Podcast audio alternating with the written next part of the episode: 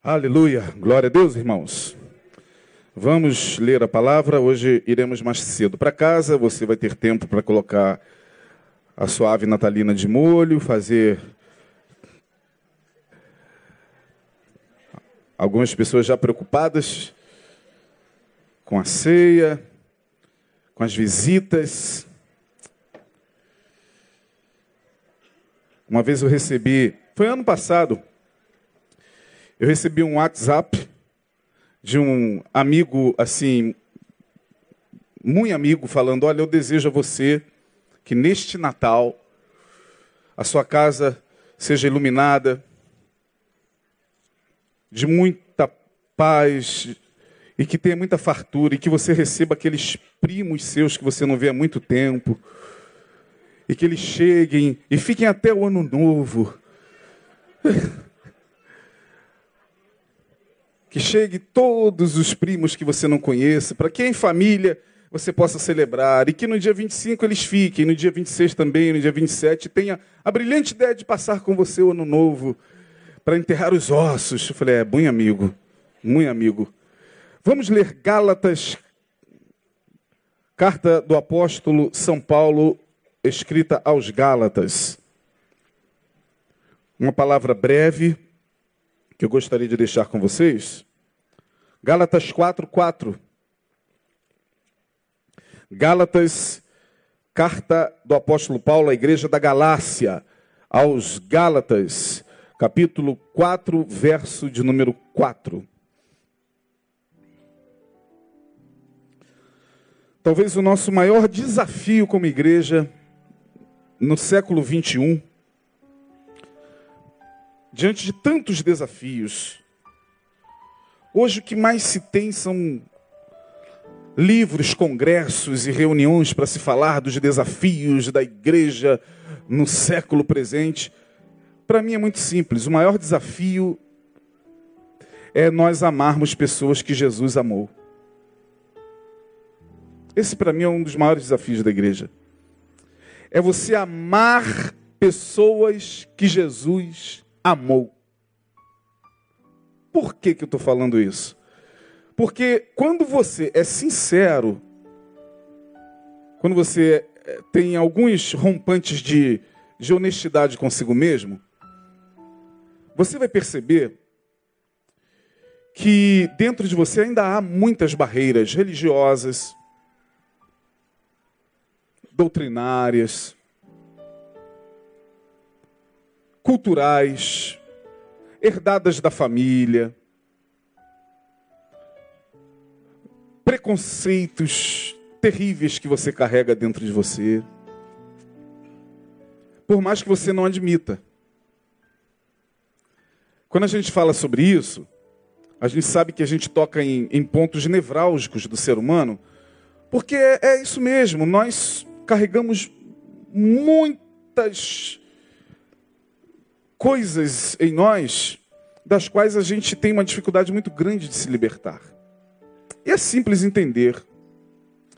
Procurar libertar-se disso é estar diante da possibilidade que até então não se tinha de ter que olhar o mundo de uma forma completamente diferente daquela que até então você vê. Está muito confortável assim. Quando você para e olha para a tua vida, seja a idade que você tenha, você chega a uma conclusão, está muito bom assim, não quero mexer nisso. Não quero abrir mão, ainda que seja em prol de um amadurecimento espiritual, ainda assim eu não quero abrir mão de ver, de enxergar, de entender e de perceber como eu percebo, como eu sinto, como eu enxergo, está muito bom assim. O ser humano, na verdade, todas as vezes que ele dá um passo para a cura, isso é muito natural no ser humano. Todas as vezes que a gente dá um passo para a cura, nós damos dois para a não cura. A gente não quer ser curado. Quando Jesus se encontra com aquele paralítico no tanque de Betesda, a pergunta foi uma só: Queres ser o quê? Queres ser curado? Por que, que Jesus perguntou aquilo para ele? Não tem nada a ver com o texto. Cara estava ali há 30 anos, numa cama, próximo a um tanque, que era o tanque, quem se lembra? De Betesda, a respeito do qual se diz que um anjo descia, movia as águas, e aí o primeiro que pulasse com uma enfermidade era curado. Enfim, 30 anos é uma vida. Jesus chega, olha para o cara e diz: Você quer, quer ser curado? Uma pergunta retórica. É como se Jesus perguntasse: Você quer mesmo ser curado? Quero, Jesus, quero sim, estou aqui porque eu estou sentindo essa dor. Não, não, não. Você quer ser curado? Quero, Senhor, eu estou aqui porque olha minha vida como está. Eu venho. Não, não, não. Você não está entendendo o que eu estou perguntando. Você quer de fato ser curado? Porque Jesus sabe que todas as vezes que a nossa mente consciente quer a cura, a inconsciente não quer. Tá bom continuar do jeito que está. Se curar, estraga. Porque quando você é curado, você é desafiado a ter que andar diante da vida com mais responsabilidade. Você quer ser curado, cara? Ah, vem um e pula antes de mim. Não, você quer ou não quer ser curado? É como se Jesus perguntasse para mim e para você hoje: Você de fato quer ser um cristão? Sim, Senhor. Ah, eu já sou convertido. Você quer ser um cristão? Mas, Senhor, que pergunta é essa? Sem lógica. Tá, você quer ser um cristão, cara? Quer de fato amar quem eu amo? Quer abraçar quem eu abraço? Quer acolher quem eu acolho? Está preparado? Vai suportar? Ah, peraí. É, aí começa. Peraí. Quem o Senhor vai acolher? Quem o Senhor vai alcançar com a sua graça? É, peraí, peraí. Aquele, pelo amor de Deus, Jesus. Jesus, ó, a gente de fato quer ser cristão? Não sei se a gente quer ser cristão. A gente quer ser crente. Nós estamos muito confortáveis com a religião. O mundo já deveria estar muito melhor se de fato nós quiséssemos ser seguidores do Cristo. O grande problema é que mais da metade dos que se dizem cristãos querem continuar crentes. Alguém que crê, mas crê em quê? Eu creio, creio que Jesus morreu, ressuscitou, creio no Natal, creio. Tá, mas você crê na palavra dele? Você de fato está querendo se comprometer com essa palavra? Vamos ver quem Jesus amava. Vamos ver o que Jesus fala sobre isso, isso, aquilo, aquilo outro, sobre, sobre amor, sobre sexualidade, sobre amar ao próximo, sobre perdão. Vamos lá, vamos lá. Não, não, não, peraí, peraí, peraí, calma. Vamos lá, vamos ver o que, que Jesus propõe para os seus seguidores. Não, calma, eu prefiro ah, o que está na convenção da minha denominação. Eu prefiro ouvir o que o meu pastor fala. Não, cara, eu não estou falando do seu pastor. Eu estou falando o seguinte: você quer de fato saber o que Jesus pensa sobre esse assunto? Não, não. Peraí. O que Jesus pensa é meio. Pô. Afinal de contas, Jesus era Jesus, né, cara? Pô, eu não sou Jesus. Então, mas você está se dizendo alguém que quer segui-lo. Você está, aspas, perdendo o teu tempo eu digo perdendo entre aspas, se você vem à igreja, participa das reuniões, participa de todos os rituais, liturgias, sem de fato entender a proposta do evangelho. Não foi à toa que Jesus falou: olha, aquele que quiser vir após mim, faz o quê? Hã? Negar a si mesmo é estar disposto a trilhar os caminhos e as pegadas do Mestre Jesus. Porque Jesus ele veio para ser um mestre, ele não veio para ser um guru religioso. Não confundam Jesus com um guru que veio fundar uma religião. Jesus não veio fundar religião. Jesus não estava preocupado em seguidores, com seguidores. Jesus veio como mestre trazer uma mensagem. E ele, quando vem, Paulo vai dizer nesta passagem o seguinte: Mas vindo a plenitude dos tempos, Deus enviou o seu filho, nascido de mulher, nascido da lei. Vindo a plenitude dos tempos. O que Paulo está dizendo? Primeiro, Jesus veio em um momento ápice, exato. Foi o momento na história que ele tinha que nascer. Tudo estava preparado para que ele viesse. A história estava se desenrolando desde o início dos tempos para que ele, ao nascer, nascesse na plenitude dos tempos. Essa palavra aqui, plenitude dos tempos, tem a ver com o tempo específico de acontecer alguma coisa, que os gregos chamavam de kairos.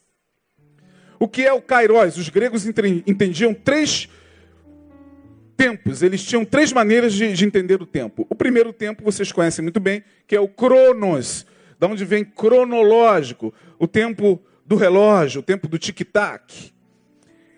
Cronômetro, aquilo que é medido, esse tempo é o mais irreal que existe.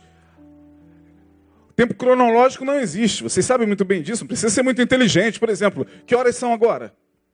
Quem pode me dizer? 19 e, e em Manaus? Me parece que são duas horas a mais lá. Ou a menos. Menos. Se, em Manaus, que horas tem? Como é que o, o tempo cronológico existe? E nos lugares onde não tem horário de verão? Que horas tem? Então, o Cronos é uma farsa. Porque até um rei chamado Gregório mudou o calendário, sabia? Você sabe muito bem disso. Nosso calendário é calendário gregoriano. Ele adaptou o calendário para as festas cristãs. Então, tipo assim, o mundo dormiu em agosto, acordou em outubro, uma coisa assim. É assim. Então, Cronos. A segunda visão que os gregos têm do tempo é o aion, ou eon. Eras. Uma era. Algumas eras. Eon é uma era. É um tempo que não tem a ver com o Cronos, mas tem a ver com períodos. Períodos na história, períodos, eras. Eon, era. E a terceira visão do tempo que os gregos tinham era o Kairos. Kairos é aquele tempo onde as coisas acontecem. Sabe aquela coisa que acontece na sua vida e você diz, caramba, aconteceu no momento o quê? Já falou, já teve essa experiência? Aconteceu. Saiu aquele, aquele projeto. Saiu aquela, aquela casa que você estava procurando. Já, já, viu? Saiu, aí você fala, meu Deus, saiu no tempo quê? Esse é o Kairos. É o tempo certo. É o tempo que os gregos entendiam que os deuses agiam. Tempo certo dos deuses do panteão grego agir. O cristianismo, porque absorveu a cultura grega, trabalha com o kairos, vindo a plenitude dos tempos. Deus enviou seu filho. Jesus veio no momento certo. Ele não veio nem antes e nem depois. Ele veio no momento chave da história. E ele nasce porque ele vem com esse propósito específico. É o momento. Quando ele nasce, há uma mudança até nas constelações. Ora, os três reis magos, de longe que estavam, olhavam para o céu e viam alguma coisa, nasceu o rei. Como eles sabiam disso? É meio estranho. Mas estavam lá os magos e, olhavam para os astros e diz o texto que viram nos céus a sua estrela. E vamos, porque nasceu, nasceu o rei. Portanto, vindo a plenitude dos tempos, Paulo diz: a plenitude dos tempos é esse momento. Por que plenitude dos tempos? Porque antes de Jesus, quando você vai na história das culturas antigas, principalmente a cultura egípcia, a grega e tantas outras, sempre se encontrará a história de um Deus que morre, que ressuscita. Isso já era antigo. Não foi com Jesus. Havia uma concepção de um Deus salvador que tinha discípulos, que morria, que ressuscitava. Por exemplo, Horus é um dos deuses do Antigo Egito. Ele também morria, ressuscitava. A mesma história. Aí alguém aparece e diz assim: então a história de Jesus é uma farsa. Não. Não. Então Jesus é mais uma dessas farsas? Não. Mas como é que então a gente olha para trás e vê histórias semelhantes de homens que morriam, que ressuscitavam, que eram chamados de sol da justiça? Pô, pastor, agora minha cabeça deu um nó. Porque tem 200 comentários aí no, no YouTube e em tantas mídias aí que fala sobre isso, então eu não estou entendendo, é simples de entender. Vindo à plenitude dos tempos, porque Deus preparou o inconsciente coletivo dos povos, usando a própria cultura dos povos para esse momento. Então, quando Jesus nasce, essa consciência já estava formada nos povos. Ora, não somos só nós que esperamos o Messias. Quantos aqui esperam o retorno de Jesus? Levante a mão. Quantos creem que Jesus vai retornar? Amém, irmãos. Mas não é só você que crê no, no Messias. Os judeus estão esperando o Messias. Sabiam disso? Os muçulmanos estão esperando o 12 Oman, que eles falam, o 12 califa, o Messias que virá restaurar o reino de Maomé. Até os rastas têm o, a, o seu Messias, sabia? Então essa consciência já existia, mas não existia porque Jesus era mais uma dessas farsas. Deus trabalha no inconsciente coletivo de forma misteriosa, de forma gloriosa. Ele foi utilizando a própria cultura daqueles povos que criam daquela forma, para que, ao chegar esse momento, se cumprisse de fato tudo aquilo que culturalmente já estava sendo elaborado por, por aqueles povos. Deu para entender ou não? Sim ou não, gente? Amém? Então, essa ideia de que Jesus é mais uma farsa. Será que Jesus existiu mesmo? Paulo está dizendo, ele não só existiu. Agora, olha que coisa maravilhosa. Paulo diz: vindo a plenitude dos tempos, Deus enviou seu filho nascido de quê? De mulher. Porque ele nasceu de mulher? Porque nascido de mulher. Pô, Jesus podia aparecer lá no Himalaia. Sei lá. De repente, tem um homem lá em cima das montanhas do Himalaia. Vamos lá ver quem é. Ele está falando coisas lindas, maravilhosas. Ia todo mundo lá para o Himalaia. Era Jesus que estava lá, sentado, falando: Bem-aventurados que têm fome e sede de justiça. Ficaria até mais bonito. Ficaria assim mais glamuroso. Da onde ele veio, não sabemos. Ele surgiu nas montanhas do Himalaia, ou no interior da Índia, ou no interior do Rio de Janeiro, sei lá do Brasil. Não. Jesus não surgiu. Ele nasceu. Ele nasceu de mulher. Ele entra pelas portas da humanidade. Ele se torna homem. Ele se esvazia da sua glória. Abriu mão da sua o quê? Abriu mão para descer pelas portas da humanidade, ser gerado. Que mistério, irmãos, a nossa mente não consegue alcançar. Deus sendo gerado no ventre. Isso é glorioso demais. Maria fica grávida. Uma criança está ali. E essa criança ela dá sinais. Isabel, a prima de Maria, que também estava grávida de João Batista, quando as duas se cumprimentaram, a criança saltou no, no, no, ventre de Isabel. A criancinha que estava no ventre de Isabel, o profeta João Batista, recebeu o impacto da geração daquele ventre sagrado. Mas era uma criança que estava ali, uma criança como eu e você, com cromossomos, com genes Uma criança. Portanto, Paulo diz: ele veio vindo a Deus enviou seu filho nascido de mulher, porque Paulo faz questão de dizer que Jesus foi nascido de mulher, para nos mostrar que ele nasceu pela dor humana. Todo nascimento tem dor. Certamente o nascimento de Jesus foi um nascimento de parto normal. Portanto, ele já veio em dores ao mundo. Ele, quando nasce, ele nasce gerando dores numa mortal, numa humana. E ele se desenvolve como qualquer criança. Ele foi criança. Como criança, ele participou das festas judaicas, típicas da sua, da sua religião. Mas Jesus tinha religião, ele foi um judeu, minha gente. Às vezes a gente esquece disso, parece que Jesus foi alguma coisa fora de Israel, né? Um subversivo, sei lá, um Henri Cristo. Ou alguém que apareceu assim, lá pelas beiradas de, da Galiléia. Não, ele era um judeu.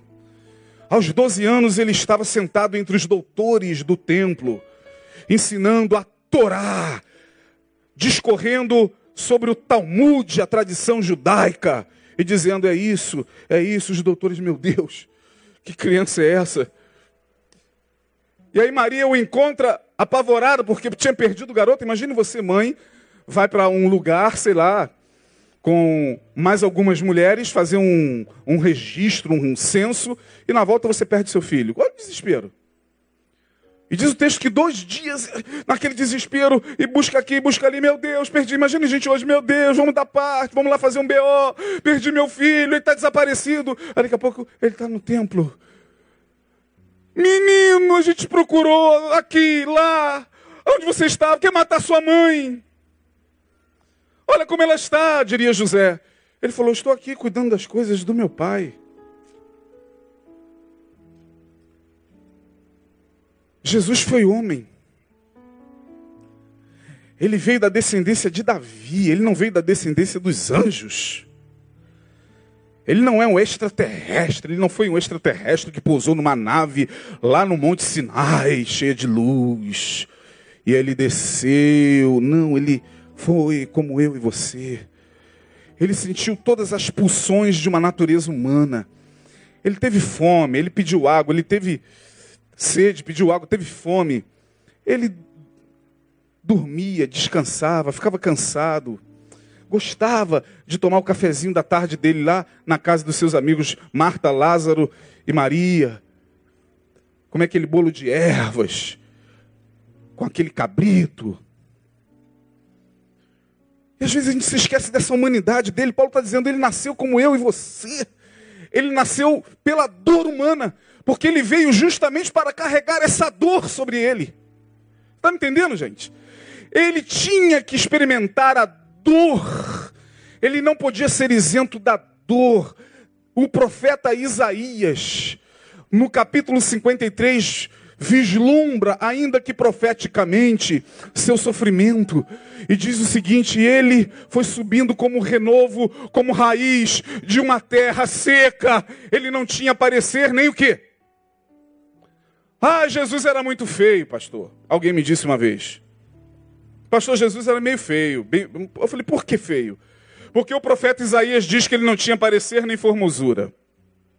Eu falei, mas eu não creio que Jesus era esse cara feio, porque o profeta Isaías falou que ele não tinha parecer nem formosura.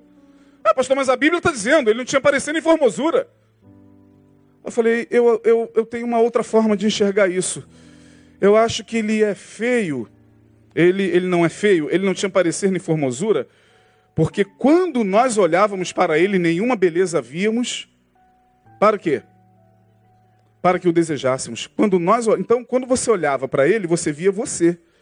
Por isso que ele não tinha parecer nem formosura, porque ele estava carregando os teus pecados.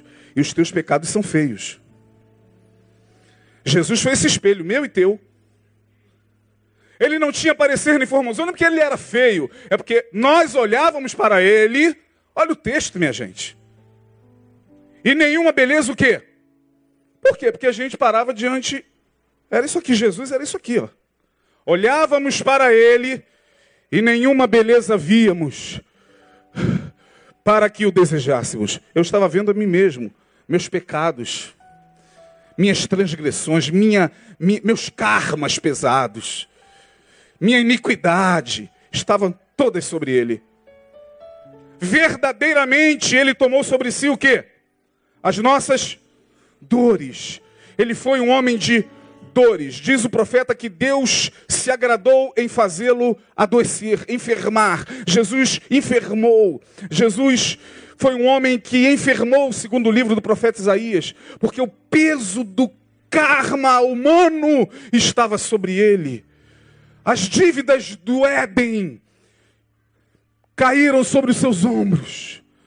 Deus pega toda, todo esse peso e coloca sobre ele. Ele era rejeitado, o mais indigno entre os homens, homem de dores, diz lá o texto. Ele era rejeitado e dele não fizemos caso algum. Quem é esse homem? Quem é esse judeu maluco?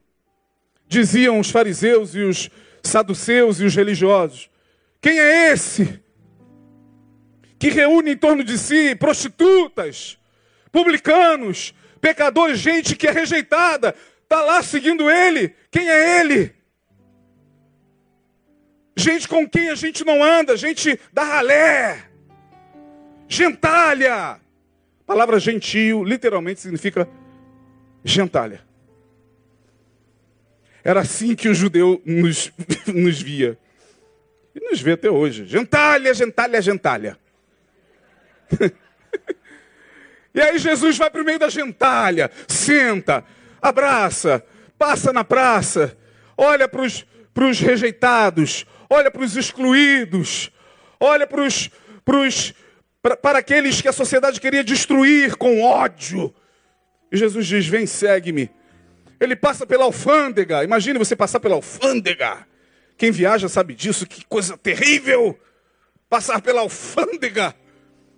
Você está cheio de moamba dos Estados Unidos da América, United of States of America.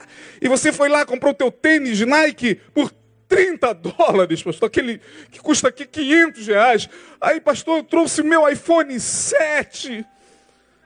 Mas eu trouxe também na mala aquele maldito da alfândega. Jesus passa por esses malditos da alfândega. Lá estava um homem chamado Levi. Ele olha dentro dos olhos de Levi e diz: Quero jantar com você hoje. Mais tarde, Mateus. Aí os discípulos, meu Deus, Mateus, Levi, o mestre vai comer com, com, com um publicano, os religiosos ficam desesperados. E Jesus vai caminhando com leveza, trilhando os caminhos que os religiosos deixaram de lado, porque eram, eram eles que tinham que estar lá. Eram os doutores da lei que tinham que, que, que abraçar essas pessoas era o templo. Jesus sabia disso. Jesus passa pela, pela dor humana, ele consegue entender a alma de Maria Madalena, da qual ele expulsara sete demônios. E o mais interessante é que Jesus, quando olha para essas pessoas, ele não, não faz como nós fazemos. Eu nunca vi Jesus chamando ninguém de ex. Ó, vai sua ex-prostituta. E diga que você foi ex. Agora você é ex-alcoólatra, você é ex-prostituta. Não, não, não, muito pelo contrário. Ele diz o seguinte: publicanos, meretrizes vão entrar primeiro que vocês, religiosos, no reino de Deus. Ele não diz ex, hein? Ex-publicanos e ex-meretrizes vão entrar adiante. Não, Jesus fala meretrizes e publicanos vão entrar primeiro e vocês ficarão de fora. Vai discutir com ele. Ou a pessoa que, que não conhece a palavra, nem uma vírgula, fica com raiva do pregador, de mim. Mas na verdade, ao ficar com raiva de mim, fica com raiva de Jesus. Porque foi ele quem falou isso. É ele. Eu só estou reproduzindo.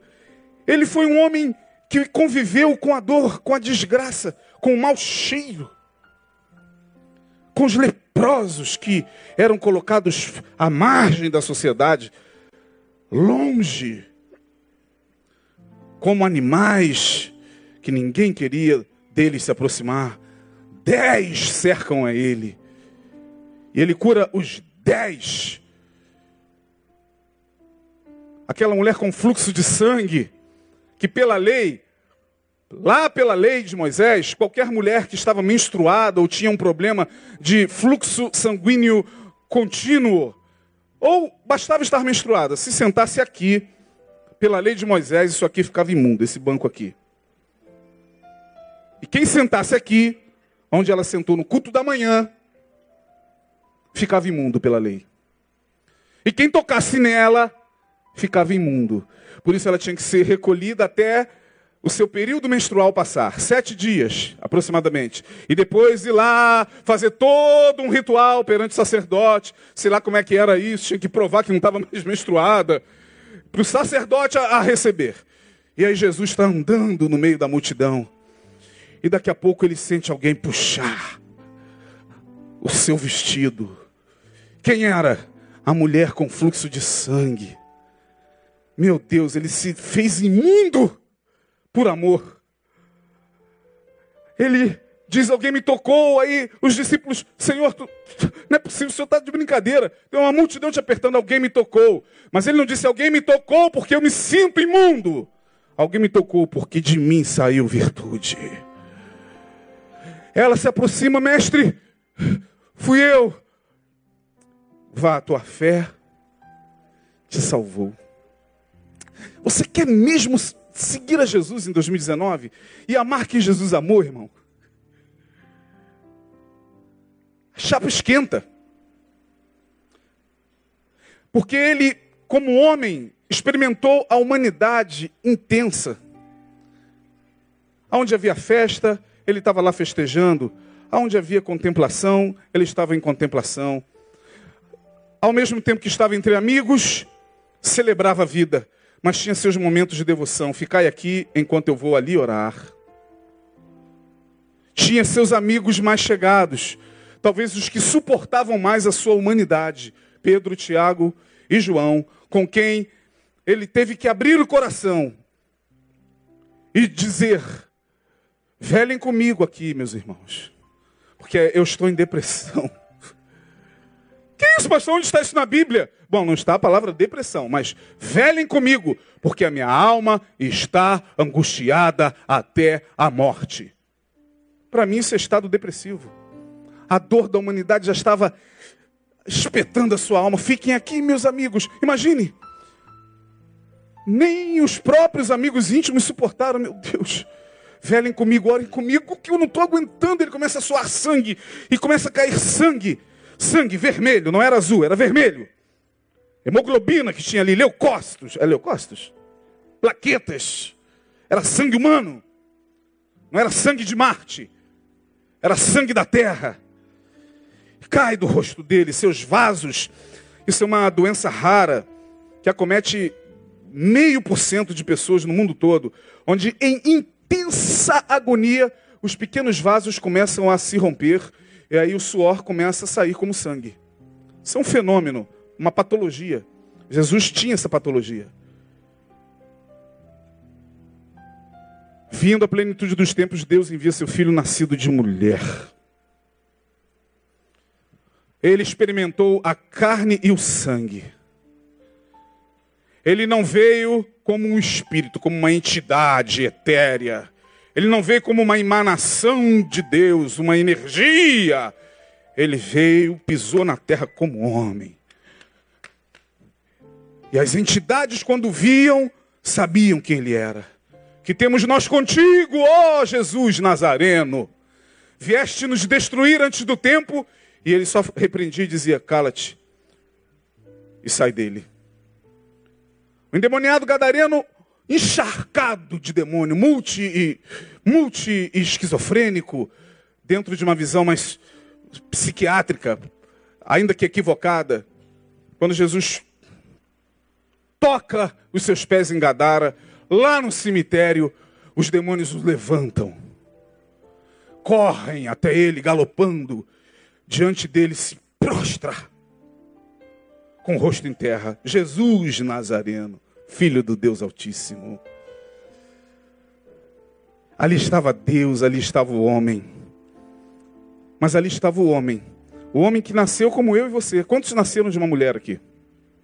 Levante a mão. Você tem certeza disso? Como diz o Silvio Santos.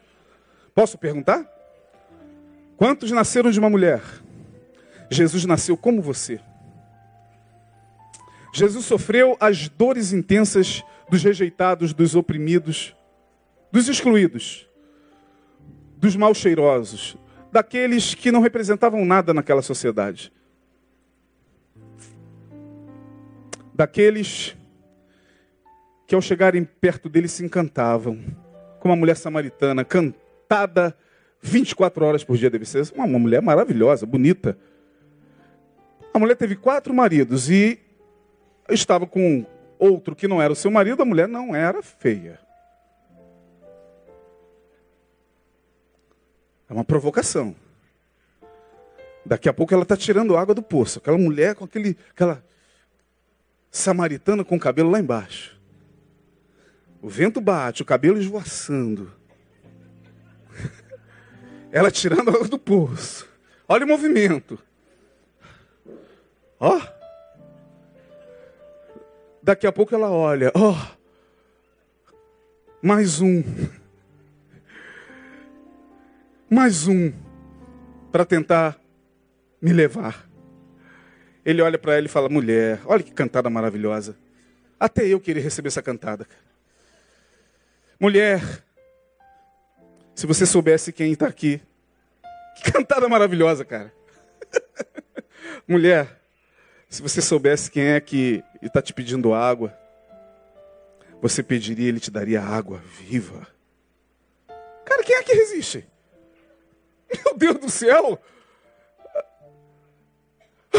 Mais um. Não, não. Tem algo nele que não é como os demais. Ele tem muito amor, é verdade, mas não é o Eros, como foi pregado aqui hoje de manhã. É o agapem. É um amor que nos envolve, de ternura que nos derrete por dentro. O seu olhar corta o nosso de uma maneira espetacular. Quem é esse homem? Vai lá, chama teu marido, não tenho marido, Senhor. É verdade, você já teve cinco maridos e o que tens agora não é teu marido.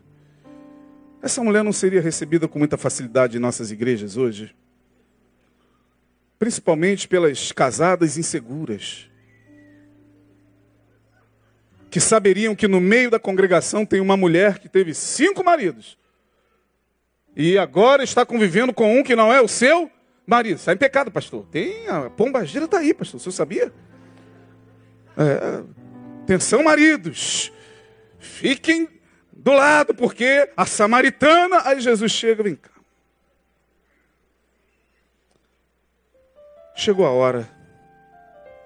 Nem nesse lugar, nem em Samaria. Que maravilha. A mulher ficou tão maravilhada que a mulher teve que pregar esse amor por onde ela passava. Viu na plenitude dos tempos, Deus enviou seu filho nascido de mulher. Um homem que conhecia a alma da mulher.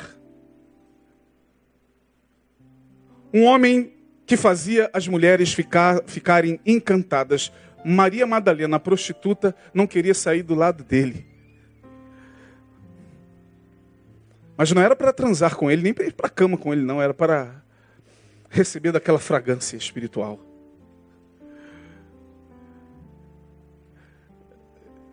E aí Paulo vai dizer mais ainda. Paulo vai dizer que ele não só nasce de mulher, não, eh, não só nasce pela dor, não só experimenta a dor, como ele também nasce sob a lei. Olha o texto. Nascido debaixo o quê?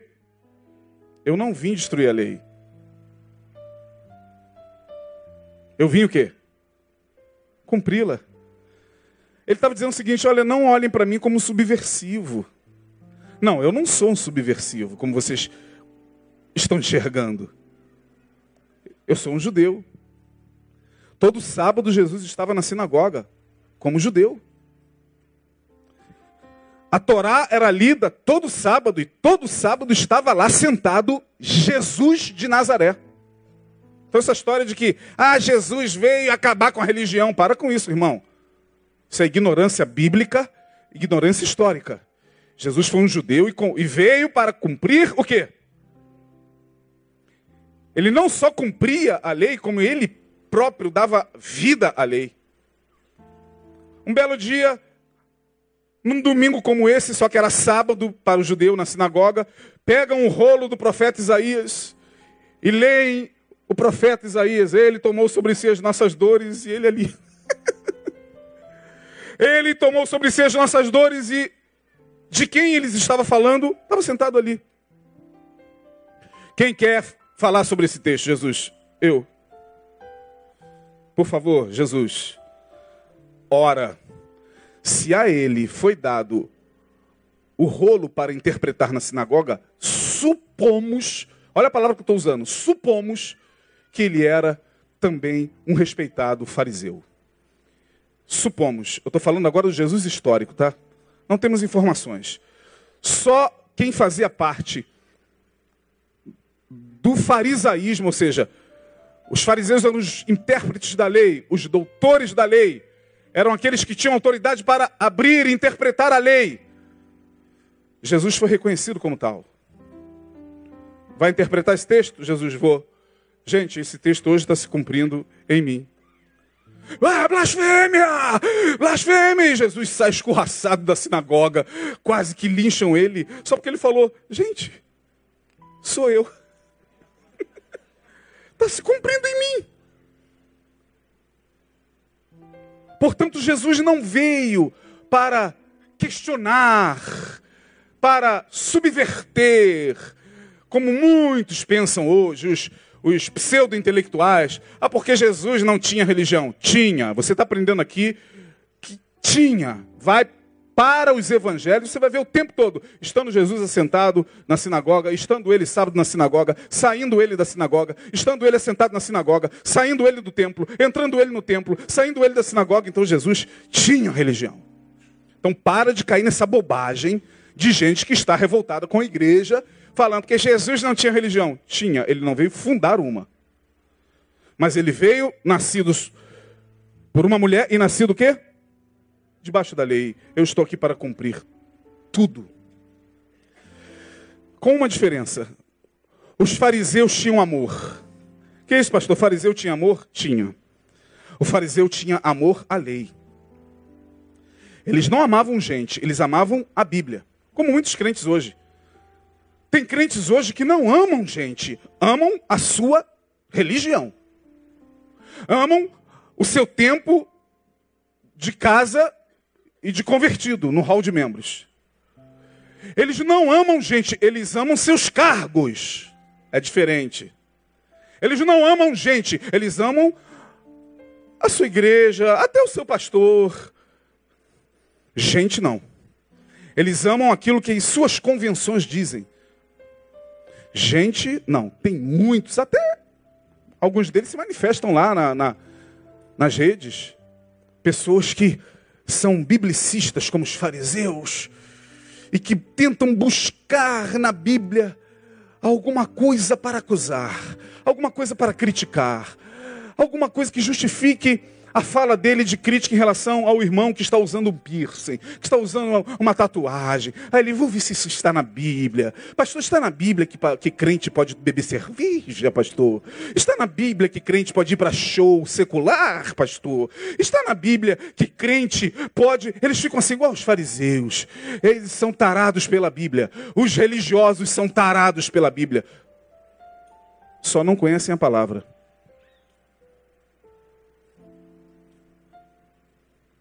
Eles são tarados pela Bíblia. Não conhecem nada da palavra. Porque a palavra é Cristo. A Bíblia é o livro. As Escrituras o texto. E a palavra, o Logos é Jesus. Mas ele, o religioso não, o religioso gosta de ficar assim, ó. Onde está escrito? Onde está escrito que essa irmã tem que usar essa saiazinha aqui? Tem um texto na Bíblia que diz que a saia, deixa eu ver lá em Deuteronômio, aí vai para lá e volta para cá. Eles ficam assim, aí bota o dedo assim, desfolhando, para chegar, pastor, eu não concordo com isso. Sabe por quê? A palavra, a palavra não é a palavra, é o, o amor que eles têm a, a, a, ao texto. o texto fala muito mais alto do que a própria palavra que vivifica o texto. Por isso que você vê um monte de crente maluco por aí. Um monte de crente doido, porque pega a Bíblia, interpreta ao pé da letra, está na Bíblia aqui, ó. Ah, irmão, está na Bíblia tanta coisa. A Bíblia é mãe, como diz Caio Fábio, a Bíblia é a mãe de todas as heresias. Jesus veio para cumprir a lei, sendo que os fariseus tinham amor, tinham amor à lei. Jesus veio trazendo a lei do amor. Vou repetir. Os fariseus, os religiosos têm muito amor à lei. Jesus veio trazendo a lei do amor. Deu para entender? Eu, porém, vos digo, eu, porém, vos digo, eu, porém, vos digo, isso é a lei do amor. Portanto, Jesus, ele não veio para destruir a religião, para acabar com o farisaísmo, para destruir o sinédrio, para acabar com. Não, de maneira nenhuma, ele conversava com a galera. Ele recebeu um medroso que marcou com ele o um encontro dez e meia da noite, com medo dos demais. Quem lembra o nome dele? Quem lembra o nome desse fariseu? Capítulo 3 de João. Ô mestre, o senhor pode me receber dez e meia? Da... É porque eu tenho um compromisso aqui ali. Jesus sabia. Tá bom, meu filho, eu te recebo. Aí quando ele chega perto de Jesus, o reconhece como um, um igual. Vai lá no texto que está lá. Mestre, bem sabemos. Ele fala em nome dos fariseus. Porque ele era um doutor da lei. Mestre, bem sabemos que és mestre, vindo de Deus. Porque ninguém pode fazer esses sinais que tu fazes se Deus não for com ele. Às vezes olha para ele e pensa: por onde, por onde eu quebro as pernas dele? Perna direita, perna esquerda, vou, vou, vou começar no calcanhar. Meu filho, é necessário você nascer de novo. Hã? Nasça de novo. Aí pronto. Aí os judeus já tinham aquela ideia, a reencarnação era muito antiga, a ideia da reencarnação. Então Nicodemos evoca essa ideia platônica da reencarnação e diz: Eu vou ter que voltar para o ventre da minha mãe? Como é que é? é? Tem que nascer da água e do espírito. Quem não nascer da água e do espírito não pode ver o reino de Deus. Aí pronto, aí o cara começa a ficar igual um peão. como é que pode? Que isso?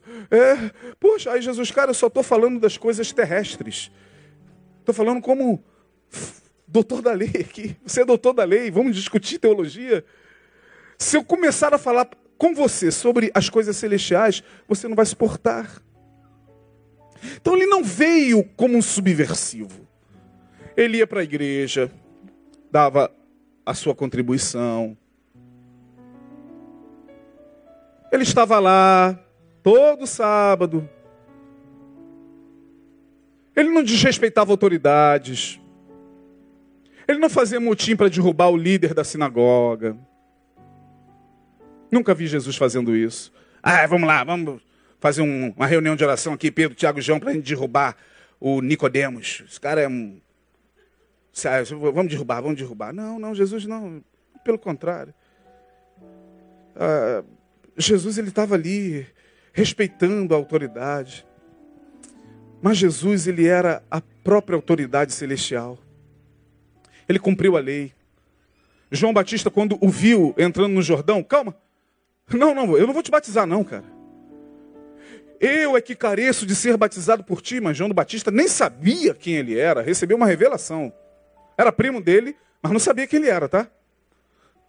Tanto é que lá no cárcere, quando João Batista ia perder a cabeça, chamou dois dos discípulos dele e falou: Vai lá e pergunta a ele se é ele mesmo quem a gente está esperando ou a gente deve esperar outro. Aquilo ali foi revelação, foi o impacto, o impacto da chegada de Jesus para ser batizado na fila também. Quantos foram batizados aqui? Levante a mão. Quando desceram as águas aqui? Quantos se lembram desse dia? Jesus também foi como você. Entrou no Jordão, João Batista, não, deixa-o por agora. Tem que se cumprir toda a justiça. Ele veio nascido sob mulher, nascido sob a lei, para que o Salmo 24, eu quero terminar esse culto com o Salmo 24, para que, ao passar por aquilo que ele passou, ao sofrer o que ele sofreu, ao alcançar aquilo que ele alcançou, ao ser recebido nos céus, o Salmo 24 pudesse se cumprir. Quero ler com vocês esse salmo porque fala da, dessa entrada dele de volta para as regiões celestiais. Salmo 24, deixa eu ver, a partir do verso 7. Quando ele ressuscita dos mortos, e ele reúne os discípulos e se despede dos discípulos e diz: Deixarei meu espírito com vocês até aquele último dia. Portanto, o espírito dele está presente aqui, amém ou não? Deixarei meu Espírito Santo com vocês, ele vos guiará a toda a verdade, ele vos guiará a toda a justiça, ele vos guiará a tudo aquilo, vos lembrará de tudo aquilo que eu vos ensinei. Quando Jesus está se preparando para ser assunto aos céus, nesse momento que ele está entrando de volta com o corpo glorificado, saiba, quem está entrando no céu é um homem. Torno a repetir, não é um fantasma, não é um ET. Quem está sendo recebido no céu é um homem. Porque Paulo vai dizer, porque só há um Deus e um só mediador entre Deus e os homens. Jesus Cristo que? Homem. Jesus Cristo, homem com H. Jesus Cristo, homem. E esse homem aí é genérico. É o homem que inclui mulheres, que inclui o ser humano, independente até da sua condição sexual. É esse homem que Adão não foi. É esse Adão perfeito que Deus queria. E quando ele é recebido nos céus, olha o que, que os anjos, as potestades, os seres, a partir do verso 7 diz: Levantai, ó portas, as vossas cabeças. Levantai-vos, ó entradas eternas. Para que entre quem? Alguém pergunta: quem é este o Rei da Glória? O Senhor forte e poderoso, o Senhor poderoso na guerra. Levantai, ó portas, vossas cabeças, levantai-vos, ó entradas eternas, e entrará o Rei da Glória. E de novo, mas quem é este o Rei da Glória? O Senhor dos Exércitos, Ele é o Rei da Glória.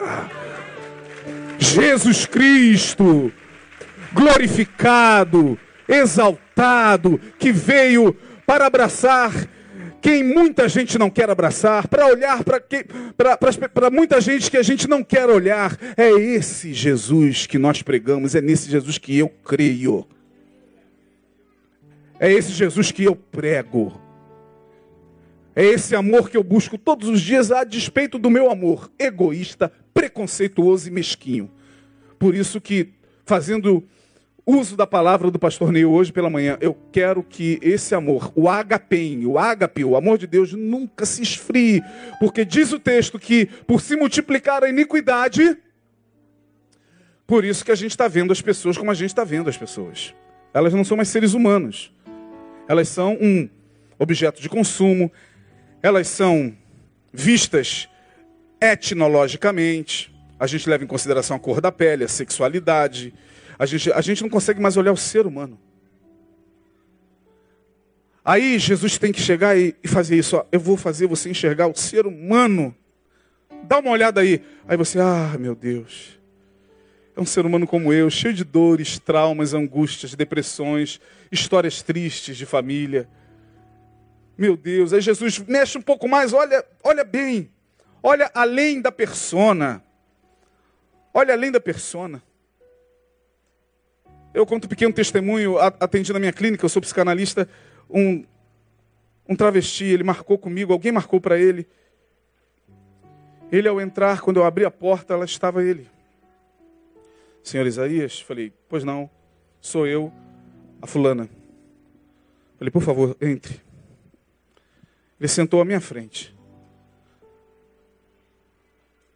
Aí, se a gente não deixar esse amor fazer isso. Para ver quem é esse ser humano, a gente fica preso à aparência. E a aparência é a aparência que vai nos tornar fariseu ali na hora. É, meu Deus do céu, porque isso, sangue de Jesus tem poder. O que, que eu estou fazendo aqui? Porque é pecado, vai para o inferno. Isso é abominação. Vai, aí vem Jesus, ô, ô, Ô, deixa eu mexer aqui em você. Troca o óculos. Eu olhei para ele e falou, perguntei como é que você quer que eu te chame. Ele falou, me chame de fulano. Eu falei, pois não, fulana. Ele começou a me contar a história dele. Uma história de dor, de desprezo, de muitas violências nas noites. De um pai que o, o abusou, de uma mãe que o rejeitou. De alguém que foi acolhido por outros homossexuais, senão morreria. Estava ali não para trocar de sexo. Estava ali para ser ouvido.